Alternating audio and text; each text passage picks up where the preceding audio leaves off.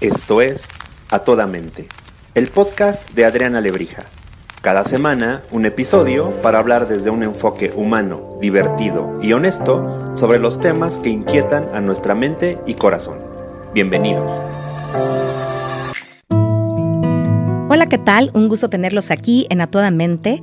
Eh, muy emocionada de este episodio que vamos a tener hoy para poner sobre la mesa temas súper relevantes, desde la experiencia maravillosa y, y, el amor por compartir que tiene mi querida Silke, y lo voy a decir con mucho esfuerzo.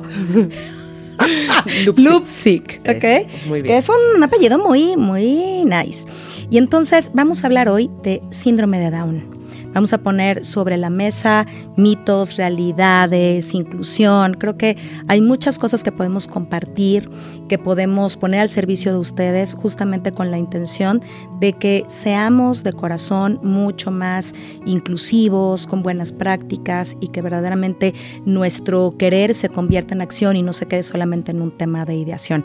Bienvenida amiga, muchas, muchas, muchas gracias por estar aquí. Ay, al contrario, gracias por la invitación Adri, es un placer estar aquí. De verdad te lo agradezco. Pues vámonos al principio, amiga. ¿Qué onda? ¿Cómo empezó esta aventura? ¿Cómo te diste cuenta? ¿Supiste? ¿No supiste? ¿Qué onda con, con Matías? Matías, tu hijo. Bueno, pues mi primer hijo, que se llama Matías, eh, nace hace 13 años y nace con síndrome de Down. Y cuando, cuando llega cuando nace en el hospital nos toma... ¿Tú no sabías antes? No, no sabíamos antes porque no nos hicimos en su momento las pruebas que normalmente te dan un indicativo si una persona viene con síndrome de Down o no.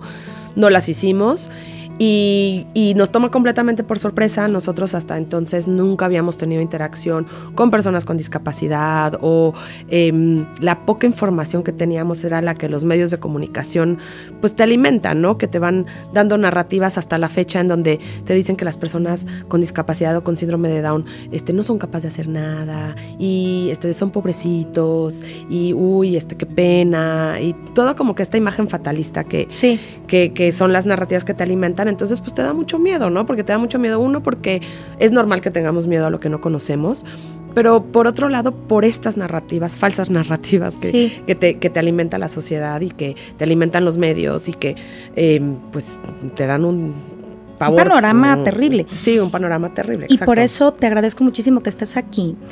Eh, además creo que nos fuimos muy al grano, perdón, pero es que teníamos ya un rato de estar platicando para dónde queríamos hacerlo. Y, y, un poco de lo, de lo que yo pensaba cuando, cuando imaginaba este episodio, amiga, es justamente este punto de quiebre, déjame llamarlo así. Desde la información que tienes, que no es correcta, ¿no? Uh -huh. Eh, desde los términos correctos para dirigirnos a, al síndrome de Down, desde hay que hacerse pruebas o no hay que hacerse, desde por qué no nos las hacemos, desde todos estos miedos que pueden venir eh, atrás de esto y que no solamente tiene que ver, corrígeme, con un tema del aquí y el ahora, sino del allá y entonces, porque claro que hay una preocupación, ¿no? De, ok, mientras yo esté apoyo con todo esto, pero y cuando no, y creo que hay muchas cosas alrededor. Uh -huh. Déjame, déjame regresarme un momento. Decías, nosotros no nos hicimos pruebas ni nada. ¿Había la opción? ¿Habías decidido que no? ¿O, o por qué fue ni siquiera surgió? Yo pues, no me acuerdo si me hice con mis hijos, eh, la verdad. Hasta que me quedo pensando, no lo sé. O sea, yo sabía que había pruebas, la, le pregunté a mi ginecólogo de entonces y me dijo, bueno, pues es que las pruebas nada más es una estadística, nada más te da como una referencia, pero no es definitivo. Okay. Entonces, un poco él decía, pues ¿para qué te la haces? O sea, si no te va a dar un... Pero al final, luego descubrí que ese ginecólogo era muy religioso, mm. entonces como que no quería poner ni siquiera en cuestionamientos sí. y la al, vida. Eh, ajá, la vida, ¿no? Y eso sí me molestó después, pero por no porque no me no me dio como las o sea, no, no estaba basado en un criterio de, mire, esto es lo que hay. No y te ya dio alternativa. No me dio amiga. alternativa, o sea, y pues ustedes tomen una decisión. Eh, sino como que lo hizo como con maña, ¿no? Entonces eso ¿Seguro? No, eso no está padre, pero, pero no importa, ese no es el punto. O sea, hoy en día se hacen las pruebas genéticas y se llama el, triple marcador y el cuádruple marcador y entonces sale una estadística si puede venir el bebé con algún tema genético y pueden ser diversos temas genéticos. Uno de ellos es el síndrome de Down, que es la trisomía 21, o sea, tres, eh, tres cromosomas en el 21, todos tenemos dos. Y... Mm, y, la idea es como, pues, tener una idea si esa, si, e, primero, si viene con algún tema genético y algunas cosas que en el embarazo se pueden em, como mejorar. Ok. Y, eh, y, en segundo lugar, pues ya que cada quien toma una decisión si quiere tener o no al bebé. Sí. Entonces, o sea, lo que pasa mucho es, por ejemplo, en países este, primer mundistas, en donde digamos que los servicios de salud están al alcance de todas las personas. Entonces a todas las personas se les hace un estudio em, durante el embarazo.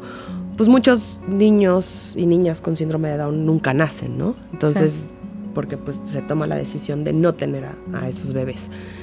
Em, lo cual también pone en riesgo a la población con síndrome de Down en general en el mundo. Completamente, amiga. Y los que sí nacen y los que sí existen, pues si dejan de nacer cada vez va a ser más difícil que se les dé la atención adecuada médica, este, social, sí, que haya investigación, acciones, etcétera, ¿no? Entonces, sí se convierten cada vez más en minoría con estas prácticas, ¿ok? Sí, claro, o pues desaparecen, tienden a desaparecer, ¿no? O sea, creo que la cifra en Dinamarca es como sea, no hay personas con síndrome de Down, o nacen el 1% de personas con síndrome de Down. Pero bueno, eso es... Pero es fuerte, pero la reflexión es fuerte porque pues dejan de existir y no... Mm, sí, dejan de existir, así es. Así es. Y entonces nace Matías. Ah. Y, dijiste hace ratito algo que me gustaría que la gente que, nos escucha y, nos ve eh, haga conciencia porque te dije Mati. Y me gustó que me dijiste Matías, ¿no? Más allá del diminutivo. Y me gustaría que, dijeras por qué, porque me parece que está bien padre. bueno, para empezar, Matías tiene 13 años, ¿no? O sea, ya es. Ya no es Mati tampoco. O sea, ¿no? ya no es un niño, es un, es, es un puberto, a este entrando a la adolescencia que ya tiene bigotito, ¿no? sí, entonces, güerito, por cierto. Entonces, este, como que ya usar los diminutivos a esa edad, pues por un lado creo que ya no corresponde. Pero por otro lado también hay este mito eh, donde y estereotipo en donde se ven a las personas con síndrome de Down como niños eternos, ¿no? Como ya tienen 30 años y le siguen diciendo angelito y ay, mira qué bonito. Y la verdad es que que eso le limita el acceso a sus, a sus derechos básicos, porque pues a los ángeles no les dan trabajo, a los ángeles no los aceptan en la universidad, a los ángeles no, ¿no? Sí. Este, sí, sí, sí, sí, y, no corresponde que el hecho de que a un adulto con síndrome de Down le siga, lo sigas tratando como niño, ¿no? Porque si no, pues lo limitas más. Lo limitas más, ¿no? Lo limitas más. Entonces, en ese sentido, como que no me gustan los diminutivos. Obviamente no voy a andar por la vida diciéndole, no, le digas así, ah, se llama Matías, y si no, te voy a matar. O sea, no. Pero si me preguntas, ¿está bien que le diga Mati? Pues te diría, pues no, prefiero que no, prefiero que le digas Matías. Y me encanta, porque además, ¿sabes qué? Creo que, creo que esto es parte de esa conversación, ¿no? Poder de manera bilateral decir, me siento cómodo diciendo esto, esto no se dice así, mejor ayúdame con esto, porque eso es parte incluso del lenguaje inclusivo en este sentido. Si yo lo trato con diminutivo, pues tampoco lo dejo crecer en cosas que sí puede ir avanzando y le quito posibilidades en escenarios que sí puede ir, ir, ir accesando. Sí, mira, lo que nos pasa a todos estos, traemos sesgos inconscientes que vienen desde dónde nacimos, este, desde cómo nos educaron, a qué escuela fui, qué religión me enseñaron. Entonces todo lo que no esté de acuerdo a eso que nos enseñaron desde que nacimos, pues lo rechazamos directa o indirectamente. Sí. Entonces es normal. El desconocimiento lleva al rechazo. Sí, y es normal que que tengamos miedo, que no sepamos cómo. Y el tema de discapacidad, desafortunadamente, durante muchísimo tiempo, siempre ha estado en una posición como en donde se trataba y se veía como, o sea, a ver, la Convención sobre los Derechos de las Personas con Discapacidad existe desde el 2000, o sea, qué poquito tiempo. Es muy poco tiempo y antes de eso, pues o las personas con discapacidad eran exterminadas porque no generaban Esas ningún valor de la vida son a- terribles. a la sociedad. Y después pasamos a un esquema médico en donde decíamos, ok, las personas con discapacidad están mal, eh, eh, ellos tienen que curarse o tienen que sanarse para poder ser parte de esta sociedad, a, un, eh, a una visión de derechos humanos donde nos encontramos hoy en día, en donde es un tema social, ¿no? La discapacidad es las limitantes que existen de una persona que sí tiene ciertas limitantes de, de su nacimiento, no todas son de nacimiento, pero y es su interacción con las barreras del entorno. O sea, ¿a qué se refiere esto? Sí. Técnicamente una persona usuaria de silla de ruedas no es que no pueda subir a un segundo piso, es que no hay el acceso para que suba a un segundo piso, ¿no? Y en nuestro país, ¿de qué me hablas? No hay ni banquetas, ¿no? De pronto es Claro. Tienes una silla de ruedas y no tienes ni siquiera cómo bajarte de la banqueta. Exacto, Ya entonces más eso, bien el tema es la barrera del entorno no permite que esa persona pueda desarrollarse plenamente, ¿no? Entonces de estas barreras existen muchas, o sea, están las barreras físicas, que es como el ejemplo de las banquetas, el ejemplo del elevador, están las eh, barreras de procesos, ¿sabes? De, no, ese niño con síndrome de Down no puede estudiar acá. No, o sea, sí puede. Lo que y quiero pasa- detenerte ahí para preguntarte algo, pero me hace súper importante lo que estás diciendo. Amiga, ¿cuál es el término correcto? Y más que conceptualizar, me encantan los conceptos, pero más que conceptualizarlo es un afán profundo de entenderlo. Ujú.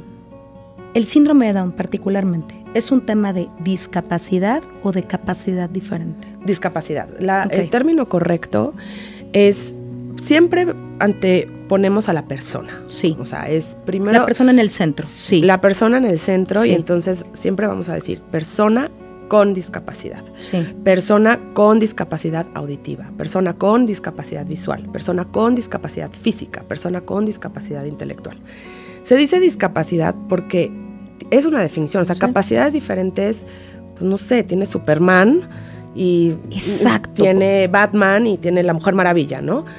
Eh, Y además pero la capacidad diferente, perdón, tiene que ver con esto que decías, como hasta con inteligencias y talentos distintos. Y, a- y lo te me decía una amiga que, que tiene un, un hijo con autismo, me decía, Adri, es que yo tengo que hablar de discapacidad, particularmente hablando de, de la condición de su hijo. Me decía, porque de veras, él no va a poder hacer una serie de cosas y está discapacitado para poder enfrentar ciertas situaciones de la vida. Y, y a veces la gente, en un afán de ser suave y medular, Claro, ¿no? Irregular, claro. dice cosas que no son y más que por lo conceptual no puede hacer las acciones de apoyo necesarias. Y entonces ibas a hablar de la de la parte eh, de procesos. Sí, no te o- interrumpí. O, o sea, y, y no, y quedémonos tantito en el lenguaje porque como que un poco, o sea, el, el lenguaje se convierte en realidad. Completamente. y entonces tú, si no usas un lenguaje apropiado, Sí. pues también estás eliminando lo Sí. que sí es o estás poniendo un, un- un valor o un juicio falso Sí. a una persona, ¿no? Entonces, eh, eh, y el lenguaje evoluciona. O sea, hay muchísima gente quejándose hoy en día de que, ay, ¿cómo voy a usar la E y no sé qué, no sé cuánto? A ver, las, las sociedades evolucionamos, la vida evoluciona y por lo tanto el lenguaje también tiene que evolucionar. Me encanta. Y define la realidad. Y se vale que no, a veces no sepamos cómo decir o cómo referirse a, pero, pero siempre yo creo que hay que ponerse en una situación de respeto, o sea, y de siempre pensar primero en el individuo, o sea, ¿quién es esta persona? Y bajo esa este, primicia ya empiezas a, preguntar sobre el lenguaje y demás. Y eso también es para las personas de la comunidad LGTB o para cualquier persona que no pertenece a donde yo pertenezco o que no es del, de la misma comunidad, pues es siempre desde una posición de respeto y desde una posición de estoy hablando con una persona. Sí, amiga. Y eso, como bien decías, la palabra define la realidad. La forma en la Sí. que nos, nos miramos, interactuamos, nos respetamos, nos cuidamos o no. Entonces es muy importante hacerlo de manera correcta. Entonces cuando me dicen, ¿cómo le digo? Entonces la primera pregunta que yo siempre les hago, pues ¿cómo le dices a alguien que no conoces? O sea, ¿cómo le dices a la señora que acaba de llegar o al señor o al director que no sabe su nombre? No, pues señor, director, disculpe usted, este, oye, chavo, igual. O sea, les vas a decir igual. Lo mejor es que le digas por su nombre, ¿no? Uy. Si no te lo sabes, pues como le dices a cualquier otra persona, ¿no? Entonces es un poquito, es como, siempre regresemos como si no tuviera discapacidad, o sea, ¿cómo trataría yo a esta persona? Y eso va para to- Híjole, para, me encanta. para todo, o sea, para cómo la trataría para eh, darle trabajo, para aceptarlo en la escuela, para hacerle una entrevista, para igual, ¿no? Me encanta, Silke. Entonces- Tengo, de verdad, tengo emoción en esta claridad. O sea, creo que uno de los mensajes que deberíamos quedarnos principal, o sea, bueno, hasta este momento de este episodio es, por favor, antes de pensar cómo le hago, ¿cómo lo harías? Hazlo como lo harías si no tuviera esta condición. ¿Cómo, le, ¿Cómo le dirías? Niño, señor, este, señora. Normal, pues. Normal, normal. Como lo harías normal, tú. Normal. Y también no, no, como que nos vamos al extremo, ¿no? O sea, si yo entro a un elevador y, o sea, yo soy una persona, pues, la neta no saludo a nadie en el elevador. Pero pues no porque entre una persona con discapacidad voy a decir, ay, ahora sí voy a saludar, ¿sabes? O sea, ¿cómo serías? Como, o sea, cómo eres con todo el mundo, porque también las personas se dan cuenta de esto.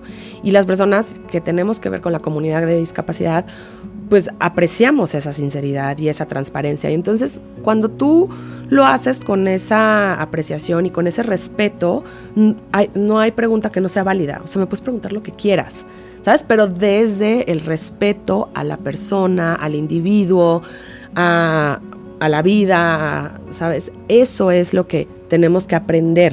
Entonces, en ese sentido, por supuesto, hay términos muy específicos que escuchamos todo el tiempo, que es, por ejemplo, una que se usa mucho es este, capacidades diferentes o este, es que son los niños especiales, yo creo que todos somos especiales. Ay, es que como tú tienes un hijo con discapacidad, entonces eres una mami especial. Yo creo que todas las mamás... Entrar hasta mami ya me genera un poquito como de comezón, pero... puede, ser, pero todas las mamás yo creo que somos especiales. Este, eh, sordomudo es otro que se usa muy frecuente para referirse a una persona con discapacidad auditiva y el término correcto es sorda, o sea, porque algunas personas sordas son oralizadas, algunas no. No quiere decir que no tengan este lenguaje, ¿no? Algunas sí, algunas no, pero no son mudas, son sordas. Y es así, y tampoco es sordito, cieguito, o sea, estos, todos esos diminutivos. Que tratan como em, de, contener, pero ni siquiera es que contengas por el otro, mm, contenes tu incapacidad para procesar al otro. Claro, es más como tu miedo sí, tu incapacidad que, el, de la, que el de la otra persona. Entonces. Y tu miedo para ser o por ser adecuado, ¿sabes? Sí, y, otra vez el respeto, no, no, pero es que lo decías hace rato, por eso me encantó, es que el respeto es respeto y si la persona está en el centro y tendría que portarme exactamente igual, debería de dejar de, de, verte como si te tuviera que contener y ser particularmente cuidadosa. Y ser particularmente. Claro. Eh, no, o sea, como que también en, la comunidad LGTB, pues tendemos también como un poco a tener miedo o a rechazar o a juzgar. O me ha pasado que, por ejemplo, en los grupos donde estoy de, de mamás con hijos con síndrome de Down, de repente llegan este mensajes de en contra de la comunidad LGTB y como que dices, ¿por? O sea, no estás como, como peleando y luchando por la inclusión de tu hijo con discapacidad porque invalidas la inclusión de otras personas, ¿no? Este, es que inclusión es inclusión. Exacto, exacto. Entonces, y, justamente en el, ter, ese, el término de inclusión es, para mí es aceptar que todas y todos somos diferentes. O sea, todos tenemos los mismos derechos, pero todos somos diferentes. Porque también escucho mucho esto de, es que todos somos iguales. No, todos y todas somos diferentes y gracias Porque ahí toca el concepto de diversidad. Si fuéramos iguales, ¿de qué diversidad hablamos y qué aburrición? por supuesto. Toca, asumir la diferencia. Ahora, la diversidad existe en absolutamente todos los aspectos de nuestra vida. Y el tema es que la diversidad per se no sirve de nada si no está el ingrediente de inclusión y el ingrediente de inclusión habla de respetar esas diferencias y abrazarlas como algo positivo, porque estamos acostumbrados a decir, no, lo diferente es malo, y lo diferente no es malo, porque si no, no seríamos exitosos como, una, como sociedad, si todos fuéramos iguales. Entonces, es, es como enseñamos a nuestros hijos a, ver las diferencias como algo positivo. Es qué lenguaje usamos en nuestra casa. Y si no tienes hijos. ¿Cómo nos expresamos todos los días? O sea, cómo nos expresamos en el trabajo. Y, lo hablo desde hijos porque ahí empieza la educación. O sea, completamente. Cuando, cuando tú escuchas que un niño le dice algo a otro niño, no es el niño. O sea, es la mamá, el papá, lo que oyó en su casa. ¿Sabes? Y, estamos muy acostumbrados a, a poner un juicio de valor a muchas cosas. Ay, qué gorda, ay, qué flaca. O sea, ya hoy en día, con los temas de la, en la adolescencia, tenemos que tener mucho cuidado nosotras como mujeres, como mamás, cómo nos referimos a nosotras mismas, ¿no? Sí. Y usar estos términos porque entonces eso lo están escuchando nuestros hijos constantemente, ¿no? Completamente. Y entonces... Y yo decía un poco de los hijos, porque a lo mejor es, a lo mejor yo soy de los que no voy a tener hijos, no quiero. Pero todas estoy en este contexto donde tengo que ser una persona que abrace la diversidad, que acompañe la inclusión. ¿Sabes? Sin, duda. Y que eduque a mi compañero de al lado, sin duda. al señor de la tienda, ¿sabes? Con mi actuar, que sea modelo de eso. O sea, este modelo que queremos tener con los hijos, convirtámonos en personas que somos modelos en todos lados, aunque nadie nos vea. No sé si me estoy explicando. Sobre todo de esto que, que tenemos que transicionar, Silke. Sí, o sea, sin duda, y es como ¿cómo quiero yo ser tratado? Así debo de tratar a los demás. Sí. Y, un poco es esta, o sea, la empatía eh, es, es como ponerme en los zapatos de la otra persona.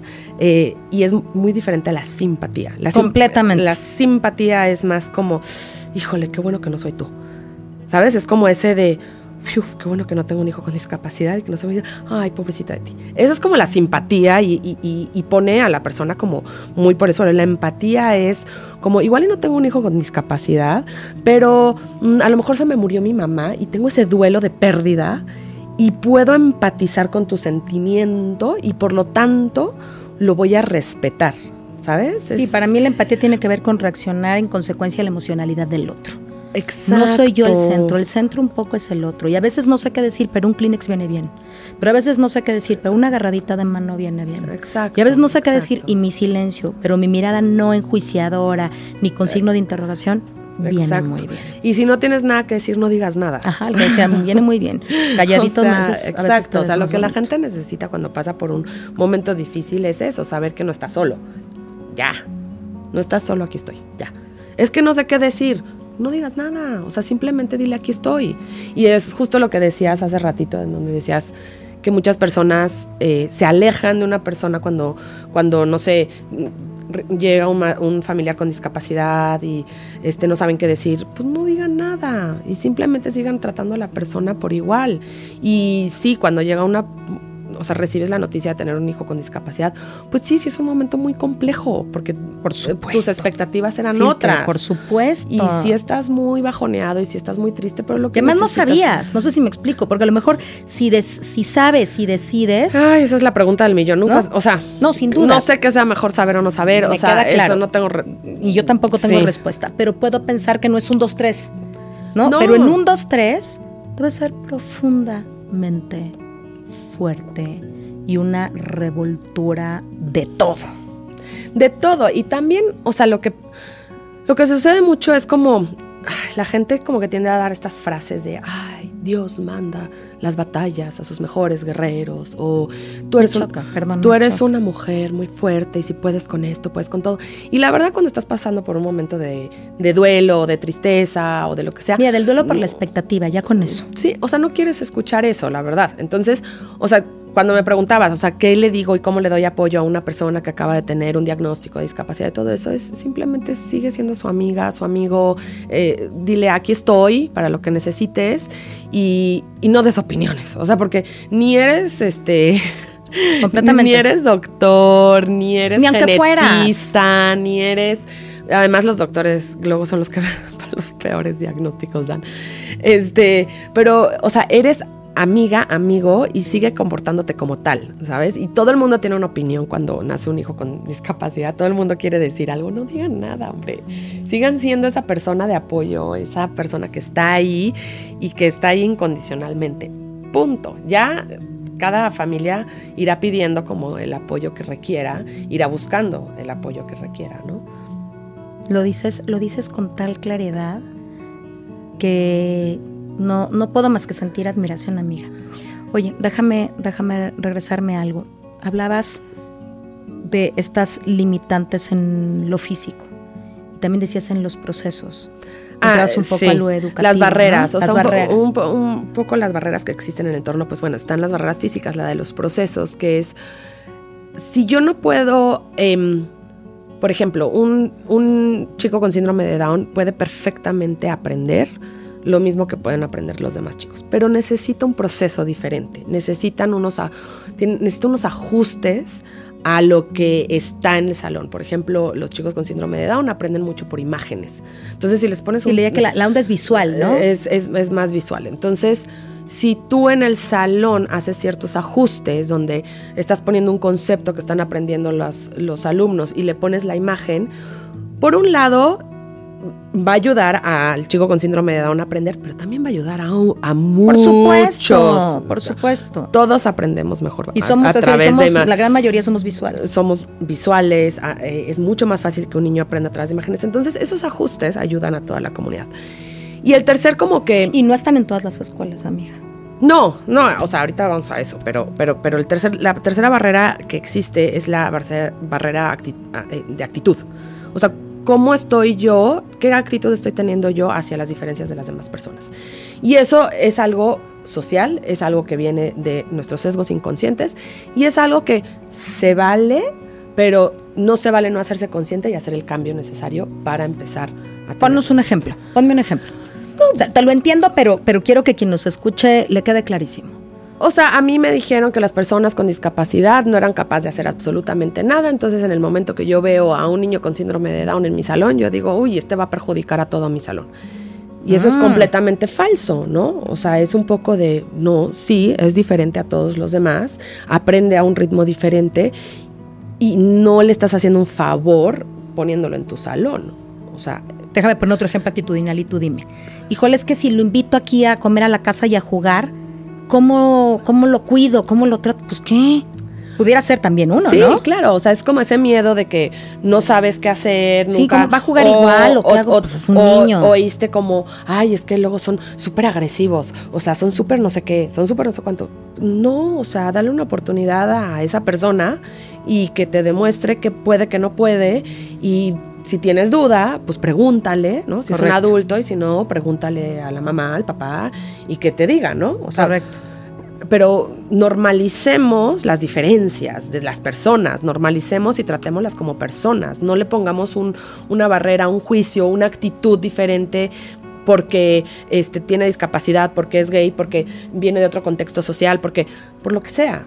¿Sabes? Y es que, ¿sabes qué pienso yo con mucha frecuencia? Ahorita estamos hablando particularmente del síndrome de Down, ¿no? Pero, pero regresando a estas múltiples diferencias, yo digo, es que la vida no la tenemos ganada, ¿eh? O sea, yo ahorita soy súper funcional y tan tan, toquemos madera que no tengo cerca, pero me caigo, me doy un trancazo, reina, me da una embolia, o sea, algo, y mi condición actual cambia, ¿eh? Y entonces a lo mejor ya no me puedo valer por mí misma o ya no puedo hacer las cosas que hacía y entonces, ahora sí. No sé si me explico ahora sí por qué no hay política. No, es que en cualquier momento. Todas las personas. Esta condición se nos acaba, chula. Todas las personas vamos a llegar a un, a un, cierto nivel de discapacidad. Sí. Por, la edad. ¿No? Entonces. Y bueno, algunas que, que, que puedas ir funcionando, ¿no? Pero de verdad, amiga, toquemos madera. Un accidente Sí, sí, sí. o sea, nadie, a ver, nadie se Sí, no te preocupas porque hay una, no hay una banqueta lista, regresando al contexto, como dijiste, de territorio, ¿no? físico. Físico, perdón. Y de pronto, es que yo necesito andar en silla de ruedas. Ah, ¿verdad? Que es que, que entonces ya no te puedes estacionar ahí, ¿verdad? Ah, ¿verdad? Que no hay banqueta. Es que, es que es eso, sí, a mí no me. Sí. Y a ver, probablemente si Matías no hubiera nacido con síndrome de Down, no estaríamos en este podcast. Seguro. o sea, seguro. Entonces, generalmente sí pasa mucho que si a mí no me incumbe, o sea, si yo no tengo que ver con el tema, la verdad es que no me importa. Entonces, no tienes que armar un ONG ni una fundación ni nada, pero sí te importa, sí te debería, sí te debería de importar crear una sociedad en donde pensemos más colectivamente porque si tú estás bien, yo estoy bien. Porque si tú estás incluido, o sea, mis hijos van a estar incluidos. Porque, ¿no? Como que... Amiga, yo no acabo aquí. Para mí eso es súper importante. Vivimos en una sociedad. Sí, pero además yo no acabo en esta realidad. O sea, mi realidad, si yo no le entro a que diga, pues yo no estoy incluida en esto, pues sí, este, pensemos en el podcast y tráete cualquier otra cosa. No sé, ¿no? ¿Y para qué hablamos de este tan tan y cuál es mi interés? Es que yo no acabo aquí. Claro. O sea, yo de entrada, hoy tengo dos hijos. Yo no sé si van a decidir mañana tener hijos o no. Te decía ahorita, yo no sé si mi salud actual va a ser una salud que va a perdurar y un día, chimpón papa, se me apagó la luz y qué padre, me morí en dos segundos y no pasé por un proceso pero yo no sé qué viene con mis hijos, con los hijos de mis hijos, con... Y, a ver, el compromiso de construcción de un escenario de inclusión, de abrazar la diversidad, de aprender. O sea, a veces digo, a ver, es que yo no tengo debería, pues, pero estoy hablando de Adriana, sino de lo general, ¿por qué saber cómo hacer estas cosas? Pero deberías buscar, intentar aprender. Claro. Porque somos parte de una colectividad y tenemos que pasar de veras de corazón del yo al nosotros. Sí, ese es el problema y ese es el problema de nuestras sociedades que, que, son, están muy enfocadas en el individuo y que lloren en su casa y no en la mía. Correcto. Y este tipo de cosas. Y tarde o temprano pues necesitamos de los demás. O sea, amiga, tarde que temprano tú eres el que va a llorar en la casa y el otro no. en lo que sea. Mira, y es que hay cosas tan simples. A mí me sorprende que uno de los conflictos, te lo juro, más relevantes en el Ministerio Público, y esto creo que es el que más va a la gente, es el conflicto vecinal. Yo no lo puedo creer. O sea, parece que hay tantas cosas. ¿Cómo puedes estar insensible, lejano, del que vive al lado de ti? Claro. Me parece como un, es el que te va a decir, dejaste abierta la llave, se te está goteando el agua, este, va a llover tu ventana, ¿no? Pero eso implica en todo. O sea, ¿cómo puedo estar no sensible a, la realidad con la que está creciendo mi hijo? ¿Sabes? Sí, sí, sí. Está muy cañón. Y, y, y al final siempre regreso, pues tratémonos todos con respeto. Y ya, que cada quien sea y haga, o sea, dejen ser Pero a no hay una rayita más profunda que solo el respeto, amiga. No tendríamos pues que me encantaría, me encantaría un mundo más empático, un mundo más colaborativo. Pero si empezamos por el respeto, o sea, creo que avanzaríamos el 80%, ¿me explico? Amiga, ¿has sido respetada? ¿Matías ha sido respetado como tú esperas o no? Yo creo que sí, y yo creo que, o sea, porque escucho luego a personas que, constantemente son discriminadas, ¿no? En todos los sentidos, o sea, pero en el mundo de la discapacidad. Y, sin duda existe una discriminación muy grande hacia, la, hacia las personas con discapacidad, pero también es como tú te plantes ante la vida, ¿no? Okay. Es como tú le des cara a las, a las cosas, a la gente. Este y podrías ponerte en situaciones donde te discriminan absolutamente todos los días de tu vida. Sí. O puedes decidir no sentirte discriminada todo el tiempo y hacerle frente a las cosas y un poco también es cómo estás tú tratando a tu hijo, porque como trates tú a tu hija o hijo con discapacidad, así lo van a tratar los demás. O por lo menos eh, ahí va a poner la atención. Pues sí, o sea, si tú constantemente estás como diciendo, ay, es que mi hijo pobrecito porque tiene síndrome de Down y entonces no sé qué, pues vas a hacer que la gente trate a tu hijo como pobrecito tiene síndrome de Down y entonces este constantemente sea discriminado. Y si tú te paras y dices, no, pues califíquenlo igual, este, exíjanle igual, regáñenlo igual, este, ¿no? Entonces también lo pones en una igualdad de derechos que haces que la gente también lo trate con, de esa manera, ¿no? O por lo menos incentivas a que lo traten igual, ¿no? Entonces... Em, la escuela es un punto medular. Sí, la escuela sin duda es un punto medular y por eso es muy difícil encontrar una escuela si tienes un hijo con o sin discapacidad, o sea, sí, claro, o sea, Los, los, sistemas educativos están muy hechos como de la revolución industrial, en donde hacías gente para que trabajaran en una fábrica y punto. Entonces les decías que así hicieran lo mismo, eh, de la misma forma y de la misma forma de aprender para que hicieran un trabajo muy sistematizado y muy, ¿no? Hoy en día no estamos ahí y las escuelas siguen manejando un mismo sistema en donde creen que la misma forma de educar es para todos, ¿no? Entonces es muy difícil si además tu hijo tiene este, limitantes en, el, eh, en la parte cognitiva, encontrar una escuela que vaya acorde a eso. Eh, hay muy pocas, hay muy, muy pocas en el mundo, hay muy pocas en México. Entonces, y muchas veces yo siento que hay mamás que dicen, híjole, con tal de que me lo agarren, casi, casi, con tal de que lo metan al salón, ah, ya, me da igual, ¿no? Y, y entonces, pues tienes a chavos ahí como en una banca sin no, y sufriendo seguramente algunas cuestiones de violencia que distintas probablemente. Discriminación porque no porque no hay los caminos para tratar pero no están aprendiendo nada no entonces ¿qué, chiste tiene o sea yo antes sí estaba muy a favor de la educación 100% inclusiva o sea de que Matías hasta el resto de su vida fuera una escuela con personas que no tuvieran discapacidad. Hoy en día ya no pienso igual. Hoy en día creo que que, que sí está bien hasta cierto punto, pero llega un punto donde se separan mucho, en donde una persona con discapacidad intelectual, a partir de los 15 años, no sé, tienen otros intereses y además también quieren estar con sus pares, quieren tener a su novia, este, ¿sabes? Entonces como que creo que hay... Y también ahí toca, pregunta, ¿eh? ¿un día a la vez? Sí, sí toca un día a la vez y, y, Es pregunta, ¿eh?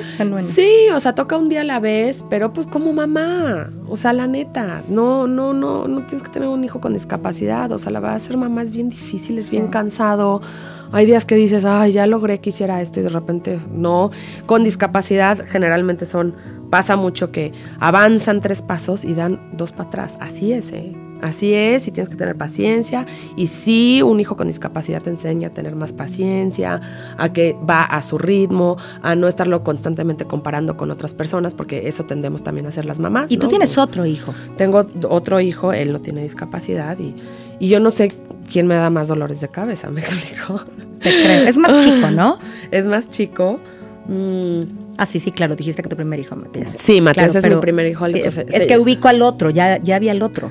Sí, el otro es tremendo. Y entonces, y también hay un reto ahí familiar en donde y pasa muchísimo. Además se ve más grande también, entonces ahí eso Se ve más grande porque intelectualmente pues, correcto, eh, o sea, está más avanzado que su tu hermano con síndrome de Down y también hay un tema ahí en donde Em, cada vez que hables con una familia que tiene más hermanos, va a salir este tema en donde la persona con discapacidad absorbe mucha atención de los padres.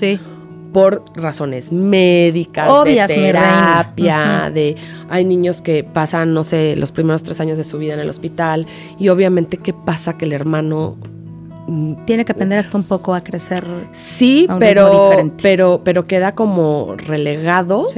Este, no porque los padres queramos, sino porque el otro se está muriendo y lo tienes que llevar al hospital. es un tema de déjame usar la palabra correcta, no es de prioridad, sino de necesidad inmediata. de necesidad, exacto. Entonces se vuelve muy complejo y hay películas que te muestran esto en donde te dicen, ay no, pues es que mi hermano es, mi hermano con discapacidad es el sol y, nos, y toda la familia somos los planetas que giran alrededor y es cierto.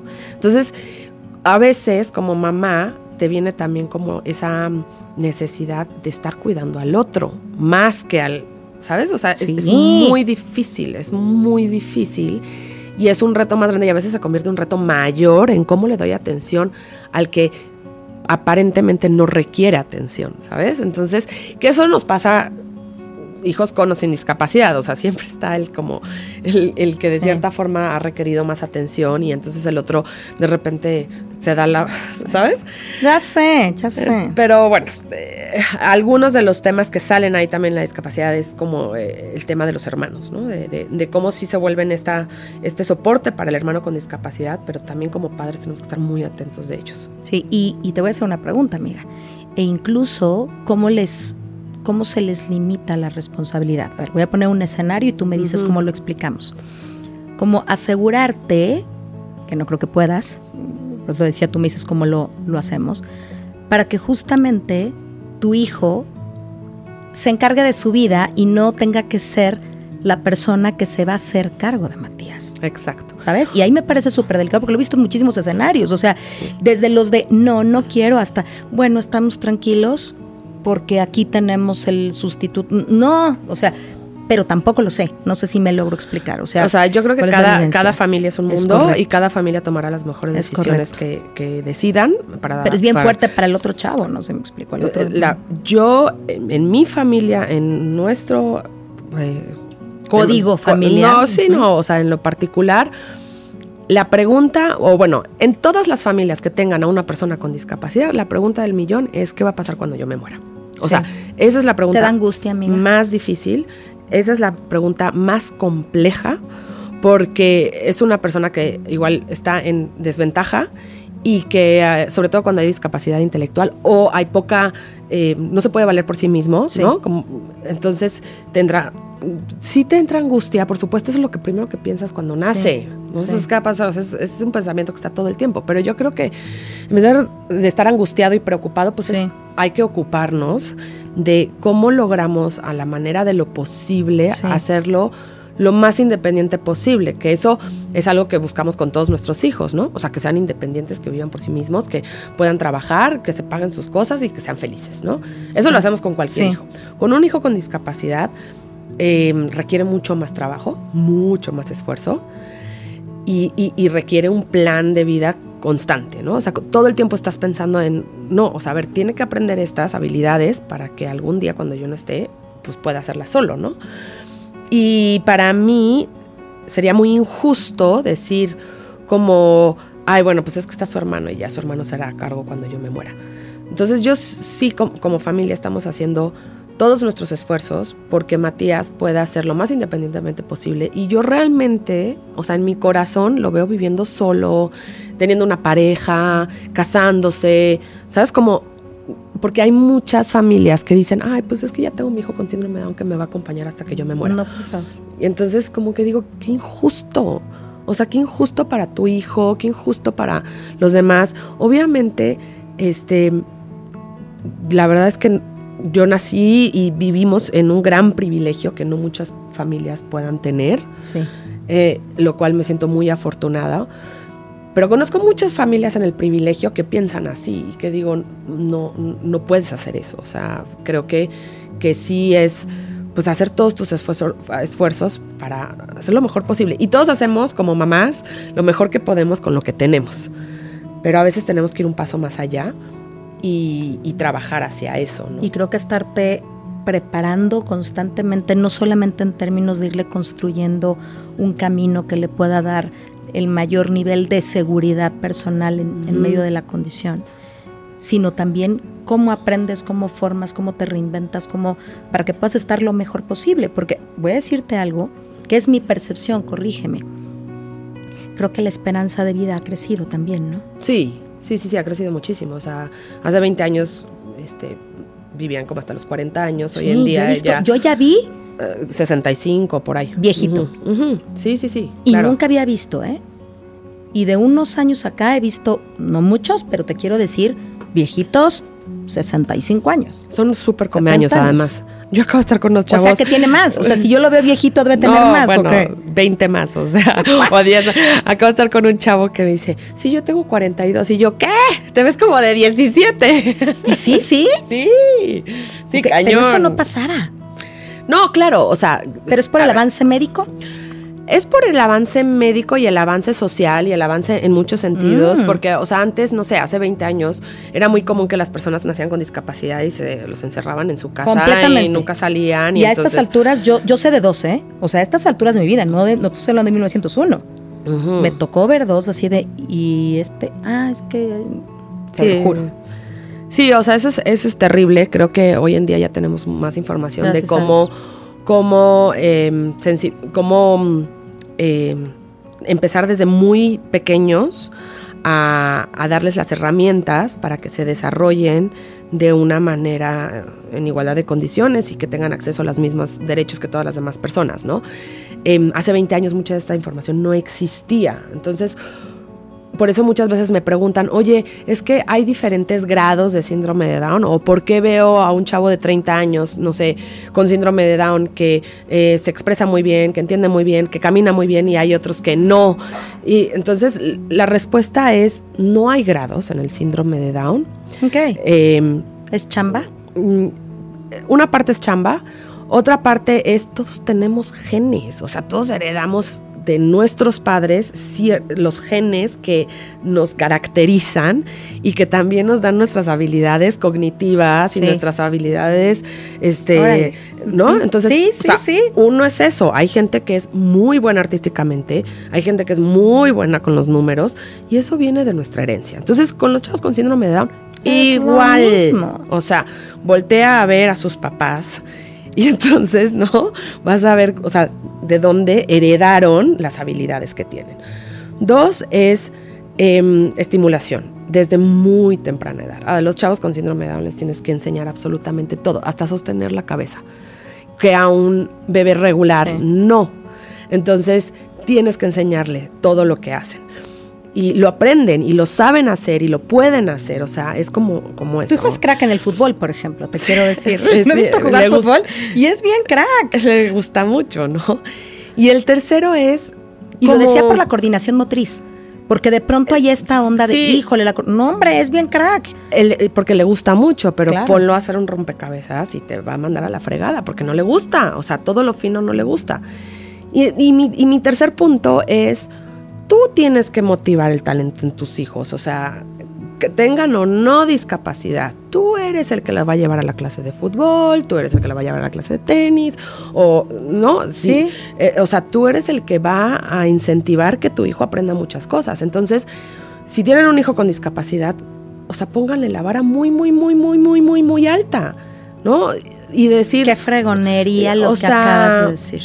Que pruébalo, ponlo y tengan un hijo con o sin discapacidad. O sea, como que sus miedos no los reflejen en sus hijos. Esos son tus miedos. Tú eres la que cree que no puede.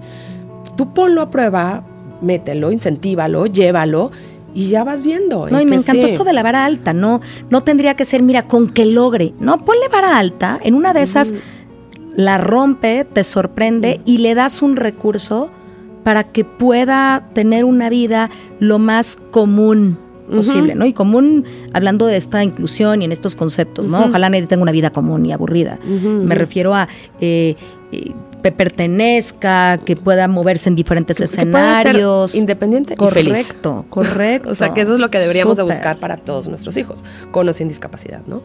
Entonces, em, en ese sentido, es eso, como que como que confía en él, o sea, en ella, confía y confía en ti como padre de familia, porque muchas veces muchas veces nos pasa eso, ¿no? Como que decimos, híjoles que no soy soy capaz y o sea, sí eres capaz. O sea, sí sí puedes y, y por eso también cuídate a ti. ¿Sabes? Como que muchas veces de eso, amiga, porque creo que te puedes lo dijiste súper bien. Creo que cuando estamos al servicio de alguien más, del escenario en el que sea, ¿eh? podemos ponernos no en segunda, sino en en última y eso es lugar y cómo ayudas desde ahí. O sea, y eso nos pasa como mamás en el mundo. o sea, como mamá siempre es como esta posición, porque también nos crecimos en una cultura en donde nos dicen como tú como mamá te sacrificas por todos y siempre es eh, primero, este, primero todo el mundo y de último estás tú. Entonces, ¿qué pasa cuando de último estás tú? Que no tienes la energía, no tienes las ganas, estás cansada, te enfermas. O sea, una mamá enferma. Amiga, y también debes estar dolida en algún momento de ya, por favor, un rayito de luz para acá.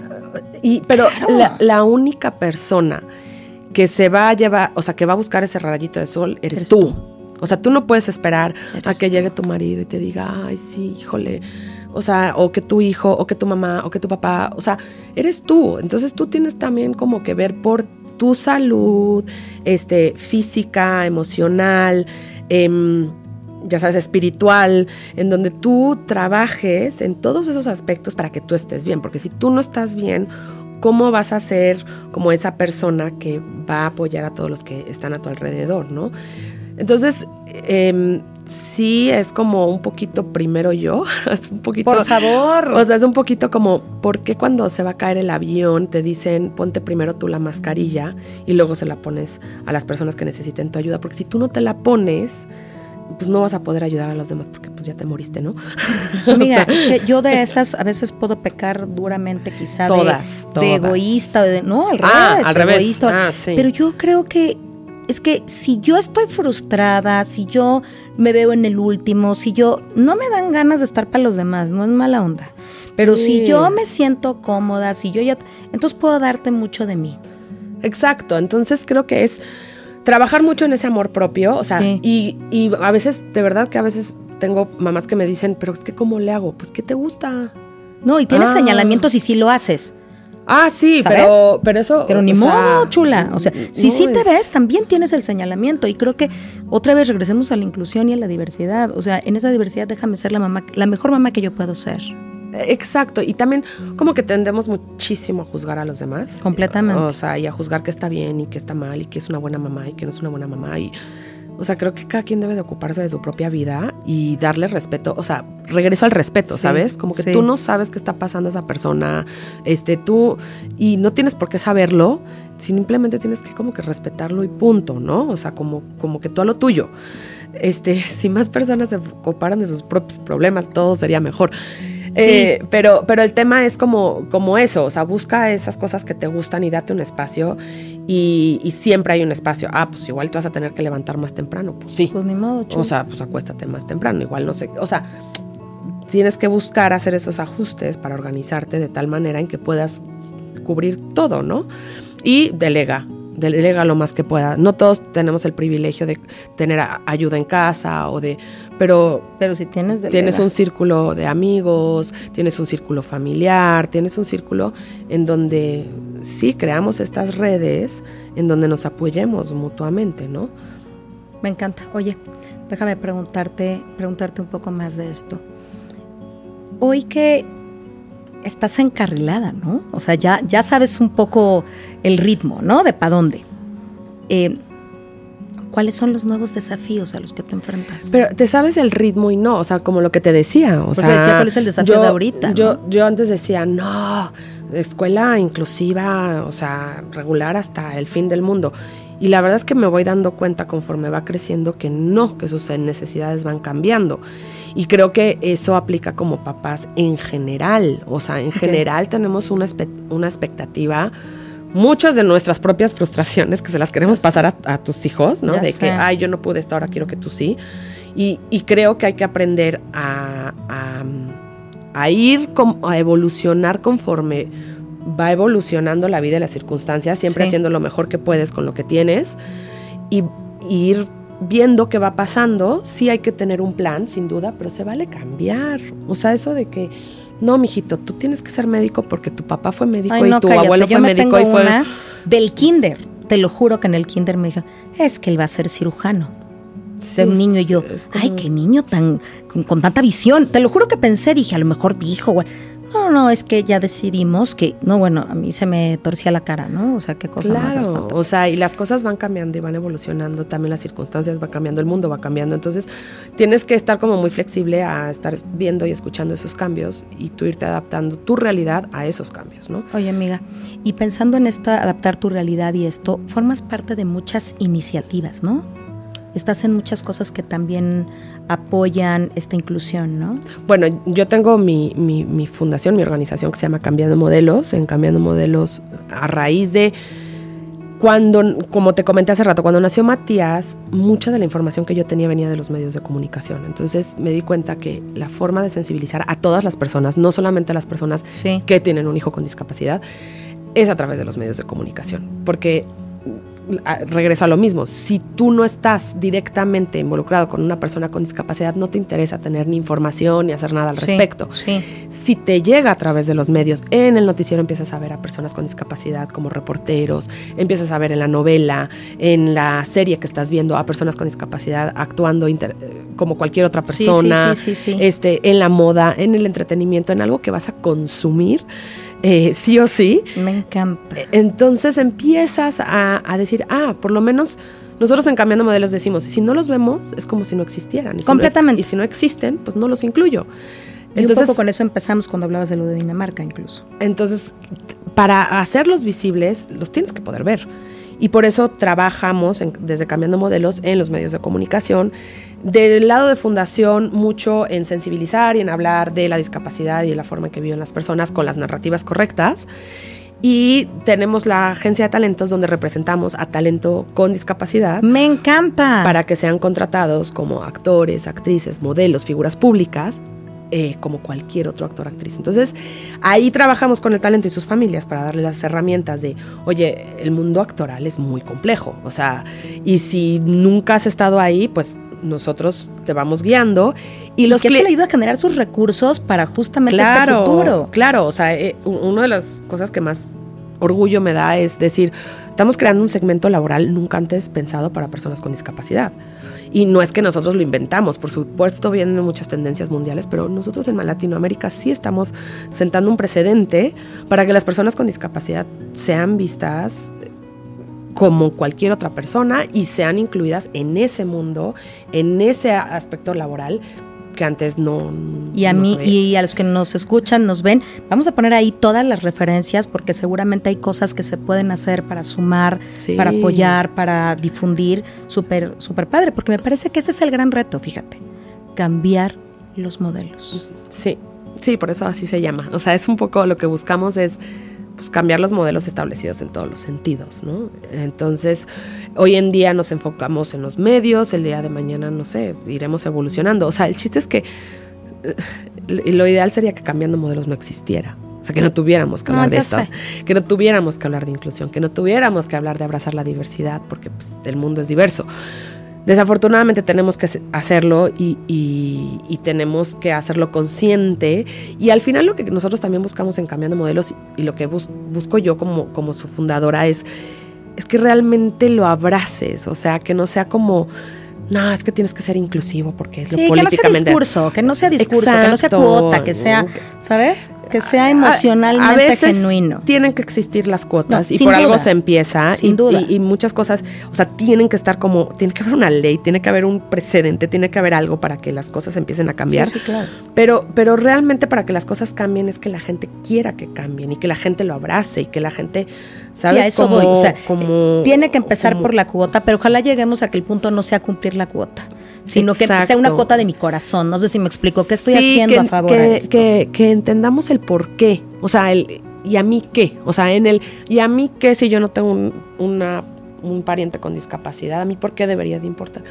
Pues porque, por muchas razones, porque a lo mejor algún día te da discapacidad, adquieres una discapacidad, a lo mejor porque si tú ayudas, te ayudan, porque generas una comunidad, porque resulta que la... Porque no la tienes, nada más porque no la tienes y puedes en este momento. Eh, porque puedes, porque quieres, porque resulta que los ajustes que hagas van a beneficiar a muchísimas más personas. O sea, hay muchísimas razones del por qué debería de importarme la otra persona, ¿sabes? Sí. Y es eso, regresar siempre a la persona. Tengo una persona enfrente, igual y no habla, pero háblale a la persona. No le hables a su mamá. O sea, ayer este, sí. sí, sí, fue una chica a un casting, este, que ella es usuaria de silla de ruedas y iba con su novio, porque el novio la acompañó X, así como a ti te puede acompañar tu pareja a X cosa. Y el señor del casting le dice al novio, la punta, y ella se voltea como, ¿cómo? O sea, yo me apunto sola, ¿sabes? Como, o sea, ¿de qué estás hablando? ¿Sabes? Entonces es como, trata con respeto. Si no puede, ya alguien llegará a ayudarle, ¿sabes? Pero siempre es a la persona, o sea, estás hablando con la persona. Tenga síndrome de Down, no tenga síndrome de Down, sea usuario de silla de ruedas, sea quien sea, este, sea sordo y tenga un intérprete, estás hablando con la persona, ¿sabes? Entonces es, es eso, veamos siempre a la persona en general. ¿Qué te gustaría, amiga? Que la gente que hoy nos escuchó se quede de este episodio? Eh, pues eso, como, como abracemos la diversidad humana. O sea, a ver, tú no puedes decir es que él es diferente, ella es diferente. Y pues sí, o sea, tiene, todos somos diferentes. Todas y todos somos diferentes y se vale que cada quien tenga diferentes maneras de pensar, intereses, este, se vea diferente, pero pues simplemente respeto. O sea, por eso regreso mucho como al respeto, porque digo, si, si, si respetamos a, a, las demás personas, entonces también nos estamos respetando a nosotros mismos. Por supuesto. ¿Sabes? Por supuesto. Entonces, y, y el respeto nos va a llevar a, a lo mejor no entiendo tus diferencias o lo que te hace diferente, pero no lo, o sea, lo respeto y te dejo ser pero no te daño con mi mirada, pero no te daño con mis palabras, pero no te daño con mi indiferencia. o sea, sí, me parece que, que ese es un punto súper importante, ¿no? O sea, poner el foco en el respeto, poner el foco en la, la persona está en el centro, eh, investigar, entender. Sí es nuestra responsabilidad, compartimos un espacio. Sí. ¿Sabes? O sea, sí investiga, sí entiende, para que tengamos narrativas mucho más nutricias, ¿no? Eh, un lenguaje mucho más inclusivo, para que encontremos formas, cada quien de nuestra trinchera, de poder sumar a mujeres como tú, con causas como la tuya, con proyectos como el que nos compartiste, para hacer diferencia. Porque si no, tampoco puedes sola, ¿sí me explico? O sea, qué padre que vas con todo, pero si tienes, si eres, estás con este proyecto que puede dar trabajo, que puede dar una visibilidad diferente, híjole, sumémonos, investiguemos, veamos cómo, levantemos la mano, no tengamos miedo, este, ¿no? Seamos francamente ignorantes y no sé cómo, pero, pero ayúdame a entender cómo. Claro. Porque necesitamos construir un modelo distinto, cambiar completamente, como decías, ¿no? Totalmente, totalmente. Es eso. es, es, es eso y vivimos en una sociedad, pensemos un poco más colectivamente, un poquito.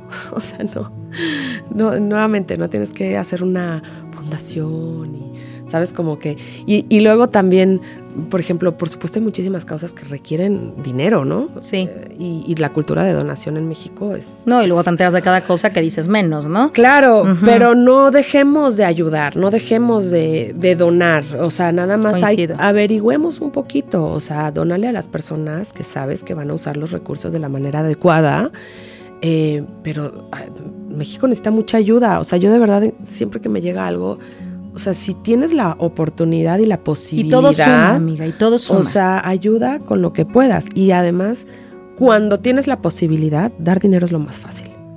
La neta. O sea, dar dinero es, es, es, es lo más fácil en todos los sentidos cuando lo tienes, ¿no? Obviamente. Pero, pero pues ayuda de la forma en que puedas. Y si no tienes dinero, ayuda con tu tiempo, ayuda con tu empatía, ayuda con tu ¿sabes? Respeto. Con tu respeto, ayuda enseñándole a tu hijo, al vecino. O sea, sabes, como que todos podemos convertirnos en personas este, inclusivas, si así quieres usar el término, Sí. pero es respetando las diferencias de todas las personas. Y todos lo podemos hacer desde nuestra trinchera. ¿Tienes un proyecto que tengas ahorita en puerta?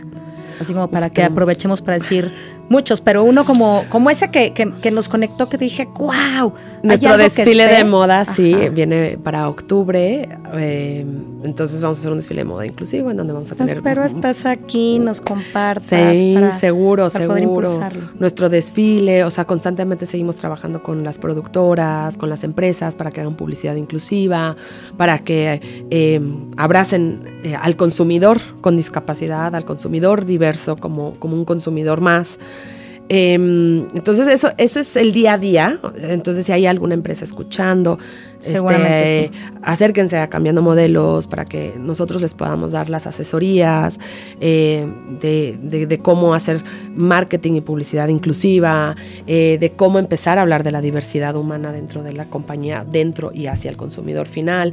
Contraten personas con discapacidad, denle la oportunidad, no, no demos chance, demos oportunidades y, y dejémonos sorprender de la vida y de las personas, que es lo más, es lo máximo, es lo más bonito de la vida, ¿no? Dejarnos sorprender. Es el que yo estoy profundamente eh, agradecida, pero Al además, eh, hablando de esta última palabra que usas, eh, muy sorprendida también de, de este corazón tan grandote que tienes y esta causa tan fregona que abrazas. Y, y aquí estoy yo con todo mi corazón eh, dispuesta a sumar lo que en lo que pueda sumar, de veras, tómalo y aquí lo estoy diciendo a micrófono abierto, porque Te tenemos grabada. Me tienes grabada, güey, por eso no lo dije cuando cortara así, ay, bueno, ya, ya. No, no, aquí lo dijo. Y ojalá eh, la gente que nos escucha, que nos ve, pueda desde su trinchera, en su capacidad, en su voluntad, en su amor, hacer, hacer algo para que tengamos un mundo mucho más amoroso y respetuoso. Exacto. Gracias, gracias, gracias amiga por haber estado aquí. Sé que corres ahora a, a- a cambiar cachucha de a otra onda de, de mamá también, pero te agradezco profundamente que no, estés aquí. al contrario. Gracias por este espacio, todo gracias por tus palabras, gracias por tu apoyo. Este, necesitamos muchos espacios así, mucha gente como tú que promueva Gracias, este la, la- la- la diversidad, que promueva las buenas acciones y, y- y gracias y siga haciendo lo que haces porque está increíble. Ay, amiga, te quiero. Y a todos ustedes que nos acompañaron el día de hoy, muchísimas gracias. Y nos vemos pronto, pronto. Bye.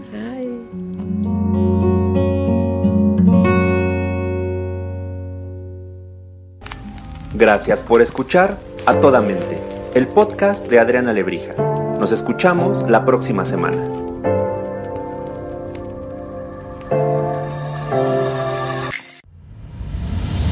Esto fue una producción original de Podbox. Suscríbete y escúchanos en todas las plataformas de podcast.